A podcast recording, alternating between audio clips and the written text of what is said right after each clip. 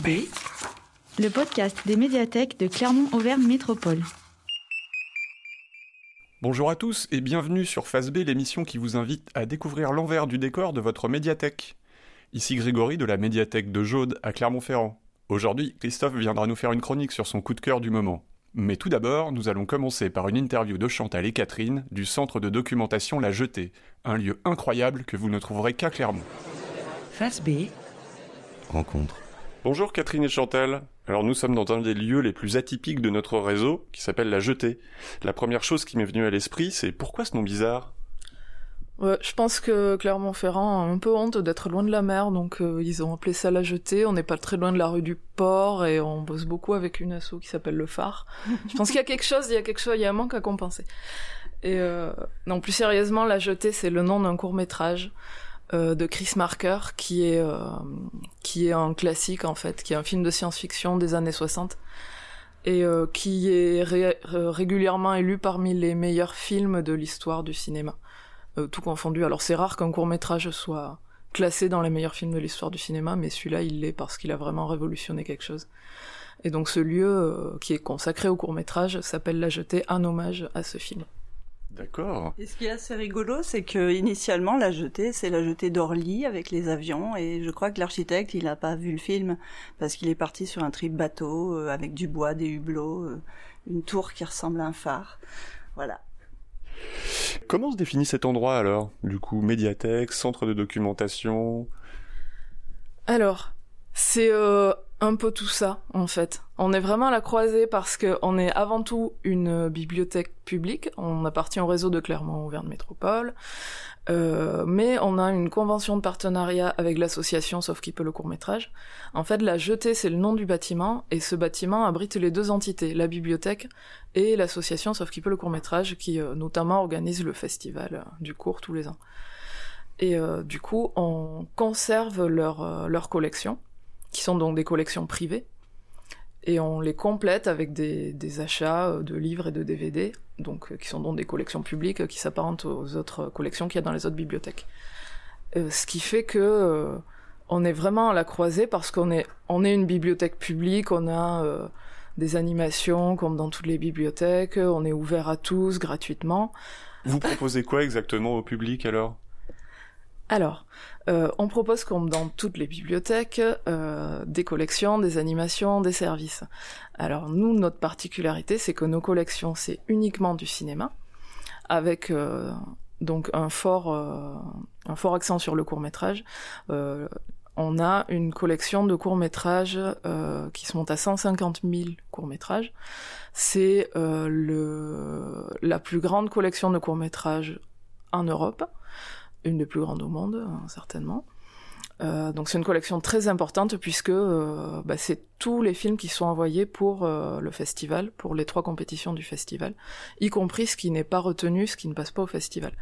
Donc euh, c'est une collection qui s'accroît tous les ans de 8000 euh, courts-métrages environ.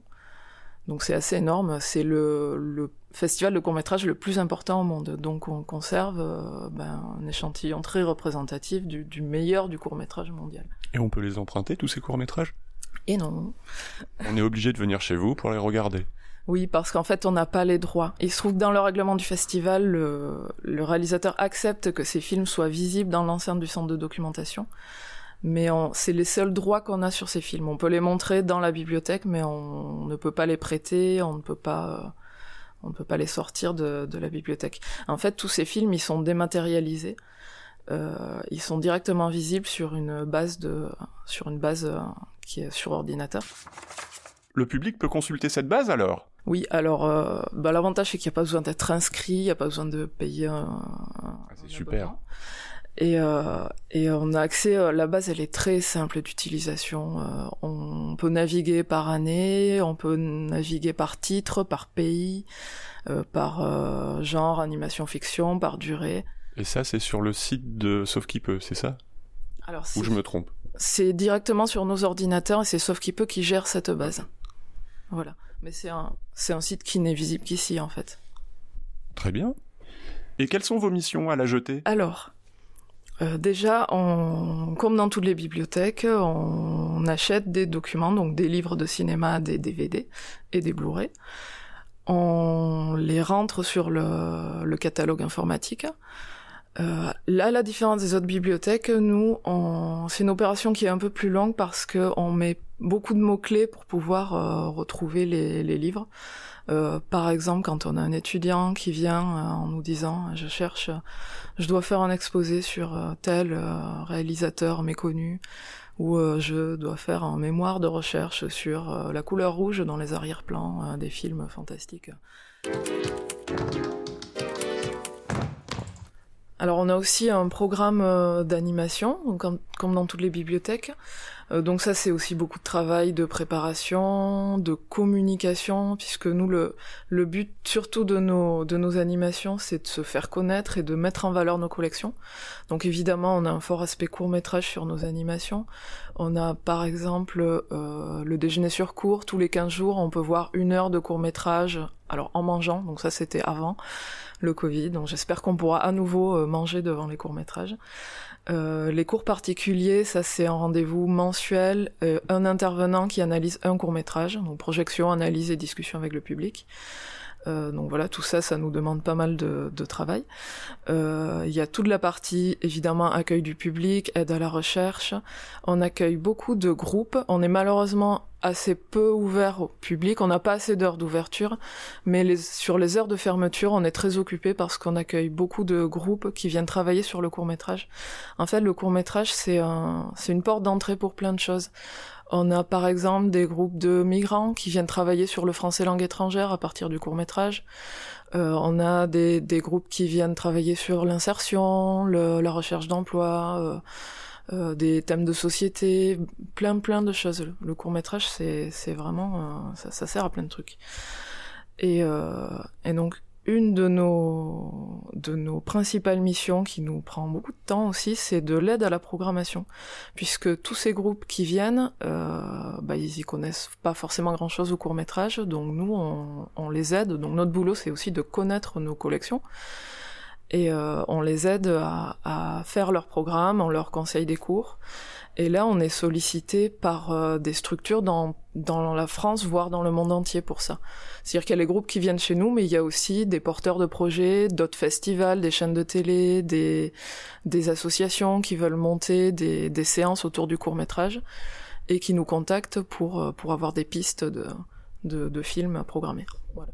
Très bien, c'est riche. Et euh, vous avez des courts métrages préférés du coup? Alors ça, c'est pas une question à poser à un cinéphile parce que euh, vous allez vous retrouver avec une liste longue comme le bras. C'est pas possible de donner un seul film. Si c'est possible. Non. non. Qui assez surprenant, c'est que souvent, les films dont on se souvient le plus, c'est ceux justement auxquels on n'a pas adhéré de prime abord. Et puis on y réfléchit, ça décante, ça tourne, et puis on les revoit, on a une autre approche. Et l'avantage du court métrage, c'est son format qui permet de revoir les films indéfiniment. Et euh, dans ceux que j'aime bien, moi, c'est les films musicaux et où ça swing et où ça bouge un petit peu. Je recommande fortement Lisboa Orchestra, que j'ai dû voir en 10 ans, euh, peut-être 25, 30 fois, et je m'éclate toujours autant. Non, moi après, euh, pour être pas du tout original, une partie de campagne de Jean Renoir, c'est un des plus beaux, beaux courts métrages qui soit. Euh, Father and Daughter, de, de, un dessin animé, un film d'animation de, du Doc DeWitt, c'est un film qui m'émeut profondément chaque fois que je le vois. Euh, les films de Frédéric Bach, euh, Crack, c'est un film d'animation de, de 10 minutes qui raconte l'histoire du Canada à partir d'une chaise. Euh, c'est superbe, ça dit plein de choses. Euh, après, je suis assez d'accord avec Catherine, les films qui marquent aussi, mais qu'on n'aime pas forcément. Euh, je pense à un film de Denis Villeneuve qui s'appelle Next Floor. Alors Denis Villeneuve, donc c'est le réalisateur de Dune qui a explosé maintenant. C'est vrai que le court métrage ça permet aussi de découvrir des réalisateurs.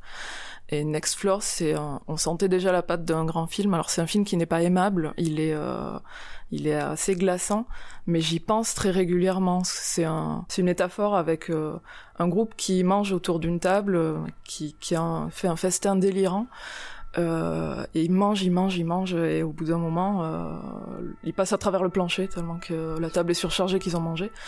Et donc le, les, serviteurs disent next floor, enfin étage suivant, et donc ils descendent tous. Donc je vous raconte pas la fin, mais euh, euh, voilà, euh, cette année où le rapport du GIEC est paru et personne n'en parle, c'est un film auquel je pense très souvent. C'est, une métaphore glaçante de, de notre capacité à faire les autruches. Vous avez un souvenir de travail particulièrement étonnant ou particulièrement, euh, comment dire, surprenant, euh, fort, émotionnellement peut-être, à nous partager? Ou bien c'est la routine terrible à la jetée non, c'est pas la routine du tout. On s'ennuie pas du tout, on n'a pas le temps. euh, le, ouais, des souvenirs forts, euh, du coup, quand on accrochait l'expo, c'est que oui. euh, on, on, fait tous les ans une expo euh, au moment du festival. Et euh, une année, on, on, a fait une expo qui était euh, autour d'un créateur d'affiches de, de cinéma. C'était la première fois qu'il y avait une exposition en France autour de ce, de ce, de ce dessinateur. Et euh, c'est une expo qui ensuite a tourné un peu partout en France. Et, euh, et c'était un peu épique l'accrochage en fait, parce qu'on a fait ça dans plusieurs lieux. C'est des, bon, une affiche de cinéma de base c'est c'est euh, 1m20 par 1m60. C'est grand. C'est grand. grand. Et là, on avait des quatre panneaux, c'est-à-dire euh, ça fait quoi? Ça fait 5 mètres, de, 5 mètres de large sur plus de 3 mètres de haut. Ça tient pas ici. Euh, en fait, on avait fait cette expo dans quatre lieux différents, dont euh, l'office de tourisme. Et donc ça, euh, les, les, quatre panneaux, on est allé les accrocher à l'office de tourisme. Alors ça ne rentrait pas sur leur support. On est, on a été obligé d'aller accrocher euh, des baguettes sous les toits et on a dû monter à 5 mètres de haut. Et puis après, il a fallu monter ces quatre panneaux qu'on avait auparavant encollés. Euh, donc c'est des, c'est des affiches originales des années 40, donc c'est très fragile. Euh, il faut vraiment manipuler ça avec précaution. Et donc on a dû monter ça euh, une à chaque bout en faisant très attention à chaque euh, à chaque fallait passer ça derrière des filets en plus qui étaient contre les vides donc c'était hyper fragile. Et moi j'ai le vertige donc j'étais blanche. Catherine elle était encore plus flippée le... de me voir aussi flipper l'échelle était branlante. c'était horrible. le salaire de la peur. Si vous avez vu le salaire de la peur c'était ça. C'était ver... non c'était vertigo. C'était oui, vertigo.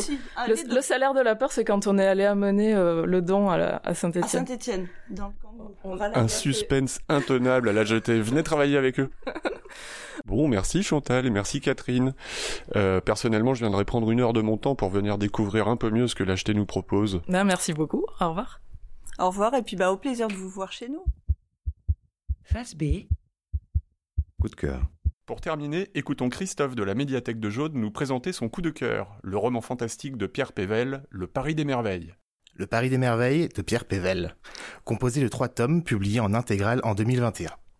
Tout d'abord, quelques mots sur Pierre Pével, auteur français pour le moins spécialisé dans la fantaisie. Son roman le plus célèbre, Les Lames du Cardinal, véritable succès critique et public, fut traduit dans de nombreuses langues et remporta le prix Morningstar en 2010, prouvant qu'il n'avait pas à rougir de la comparaison avec les auteurs de fantaisie anglo-saxons. Si Pierre Pével avoue ne pas lire beaucoup de fantaisie, il a toujours affirmé son admiration pour les écrits d'Alexandre Dumas, et plus spécialement les Trois Mousquetaires. Grand amoureux des récits de cap et d'épée, il s'efforce toujours d'ancrer ses créations dans le réel, à grand renfort de recherches historiques. La majorité de ses ouvrages sont des uchronies fort bien réalisées. Le Paris des merveilles, dont le premier tome est paru en 2003, place le lecteur au cœur du Paris de la Belle Époque. Enfin presque. Pierre Pével décide de plonger cette réalité dans un monde de fantaisie chatoyant, où gnomes, dragons et fées côtoient les célèbres brigades du tigre, et où même la tour Eiffel n'est plus faite de métal, mais d'un bois blanc magique et chantant. Dans cet univers, à la suite du Premier Empire, l'outre-monde, monde fantastique, où vivent fées, gnomes, dragons et elfes, se révèle à notre réalité. Bien qu'existant depuis toujours, cette révélation a permis à la société, et surtout à Paris, de profiter des innombrables merveilles du monde magique, aussi bien les bonnes que les mauvaises. Ainsi, mages ténébreux, reines obscures et dragons belliqueux viendront émailler les récits que Pierre Pével nous propose. Car oui, il ne s'agit pas ici d'une seule grande histoire découpée en plusieurs volumes, mais d'une myriade de récits plus ou moins longs mettant en scène les mêmes protagonistes. Invité à suivre les aventures passionnantes de l'impeccable Louis Denisard Hippolyte Griffon, membre respecté du cercle des magiciens, de son épouse l'enchanteresse Isabelle de Saint-Gilles, ancienne fée en disgrâce, et de son inénarrable chat ailé parlant, Azincourt à l'accent so-british. Ensemble et en compagnie d'autres personnages, ils seront plongés dans diverses aventures. Tantôt enquête policière, tantôt résolution, d'anciens mystères et toujours bourrés d'humour et d'actions trépidantes. Pierre Pével réussit à nous plonger dans son univers, c'est crédible, car l'auteur nous fait parfaitement ressentir la belle époque. Moustache élégante, canne épée et dîner mondain. L'ouvrage Le Paris des Merveilles, avec son style narratif efficace et sincère, ses récits d'aventure extraordinaires et ses protagonistes attachants, en devient addictif. Et à la fin de votre lecture, vous n'aurez plus qu'un désir, vous y replonger. Et cela tombe bien car cet univers du Paris des Merveilles se prolonge dans deux autres ouvrages en collaboration avec d'autres auteurs et au travers la bande dessinée Les Artilleuses. Alors n'hésitez plus une seconde et passez dans une autre époque, dans un autre monde, empli de magie et de merveilleux, celui du Paris des Merveilles. Merci Christophe pour cette découverte.